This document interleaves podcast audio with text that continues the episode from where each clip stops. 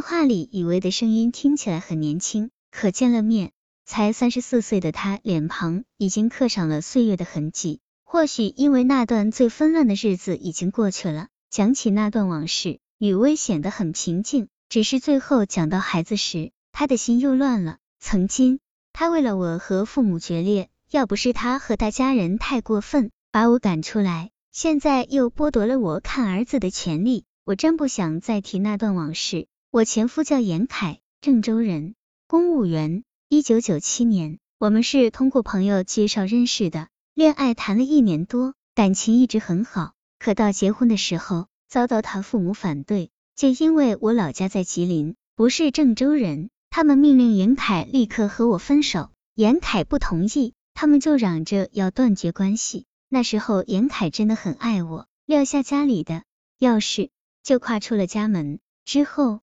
我们在外面租了一间房，住到了一起，并于一九九八年领了结婚证。本来准备举行婚礼的，可他父母听说后又闹腾起来，说要吃老鼠药。迫于无奈，我们没有办仪式。婚后，我和严凯又合办了个水厂，日子过得也算有滋有味。可公婆一直不承认我这个儿媳。我第一次怀孕，他妈死活不让要，非要一头撞死，逼我做掉孩子。无奈之下，我只好去医院把孩子做掉了。后来我又怀孕了，这一次我说什么也不愿再流产。第二年，女儿出生了，严凯还是挺高兴的。可公婆一听说是个女孩，一百个不乐意，根本没照顾我坐月子，直到女儿一岁八个月才来看我们。女儿两岁多时，我和严凯补办了一场婚礼，本来不准备办的，想着孩子都那么大了。可严凯的朋友们非吵着要吃我们的喜糖。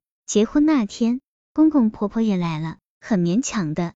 虽然没吃老鼠药，但婆婆也大哭了一场，为再生个儿子。我们假离婚这些年，除了和公婆闹得很僵外，我和严凯的感情一直很好。二零零四年十月，我发现自己又怀孕了。小生命的到来让我们倍感意外，可真来了，我们也想给女儿找个伴。但严凯是公务员，如果生二胎，不仅要巨额罚款，可能还会影响到工作。我们一直左右为难。后来，严凯不知道在哪儿听说了假离婚，就是先办离婚，给孩子上了户口，再复婚。他胆怯的跟我商量，我一听到离婚两个字，心里咯噔了一下，不同意。接下来几天，严凯又找我商量了几次，一再保证孩子户口搬上后。马上和我复婚，最终我同意了。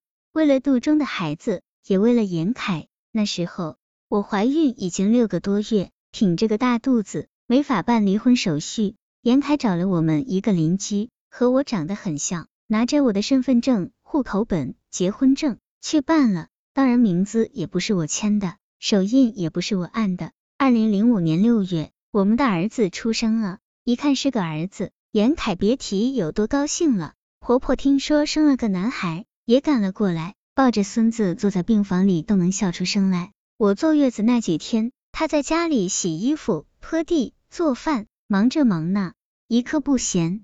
跟生女儿时简直判若两人。儿子满月，婆婆还买了金锁、金镯子、金链子，典型的重男轻女。他们一家人逼我净身出门。严凯是什么时候变的？我也说不清，可能就在儿子满月后吧。那一段，他迷上了打麻将，天天在外赌博，夜里两三点才回家，而且越玩越大，一天就能输到几千元。最夸张的是，他后来还买了两台自动麻将机，请了半年假在家里赌。我劝他，他不听，还埋怨我太唠叨，害他输钱。我去找公婆劝劝严凯，可谁知公公说几十元不算赌。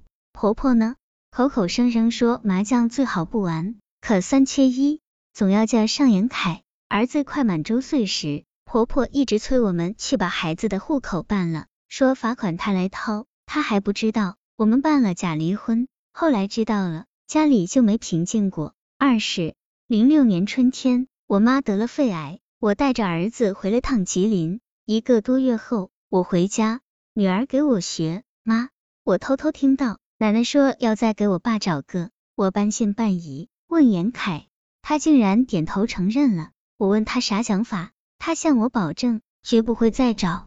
可事实上，那时候他已经到处宣扬他离婚了，还托朋友、同事给他介绍对象。这些是我后来知道的。当时严凯还顾及夫妻情面，没捅破窗户纸，可公婆巴不得把我撵出家门。有一次，我刷完碗忘了刷锅，婆婆咣当一声就把锅摔了。我领着孩子往门外走，婆婆还骂以后不要再来吃饭。婆婆说的不是气话。从那之后，她再也没有让我进过她家的门。严凯和两个孩子都能去，可只要我过去，他就不开门。这也就算了，没想到后来严凯的态度也变了，开始往外撵我。他竟然对我说：“我不能为了你背上不孝的骂名。”那段时间，我们天天吵。严凯索性搬回公婆家住，我找他复婚，他死活不愿意，还总是躲着我。有一次我堵着了他，他恶狠狠地说：“后半辈子我宁死也不跟你过。”他不见女儿，也不让我见儿子。二零零六年底，我离开郑州，在青岛找了份工作，想给我们一个缓和的时间。可春节我回来，严凯依然如故，家门都不让我进，还把女儿也赶了出来。那个春节是我们娘俩自己过的，可即使这样，严凯还不甘心，觉得我们住房子，他交房贷太亏了。二零零七年春天，我妈病重，我回了一趟老家。等我五月份回来时，严凯已经把房子租了出去。后来我还发现他已经把别的女人领回家住了。我知道我们是彻底没戏了，就找严凯分一下这些年的共有财产。没想到他极不情愿。拿当初的假离婚说事儿，说上面写着没有财产，我也不服，那字不是我签的，手印也不是我按的。我找他单位领导，找妇联，折腾了几个月，严凯极不情愿的和我签了协议，房子归我，女儿我来抚养，车和水厂归他，儿子他来抚养，每个月我们有二十四小时的探视权。假离婚搞成真离婚，我实在痛心，可更受伤的是两个孩子。这几个月，严凯从来不看女儿，有时候女儿想弟弟了，去奶奶家找弟弟玩，严凯见了就像仇人一样，揪着女儿的领子就把女儿赶了出去，还说你归你妈养。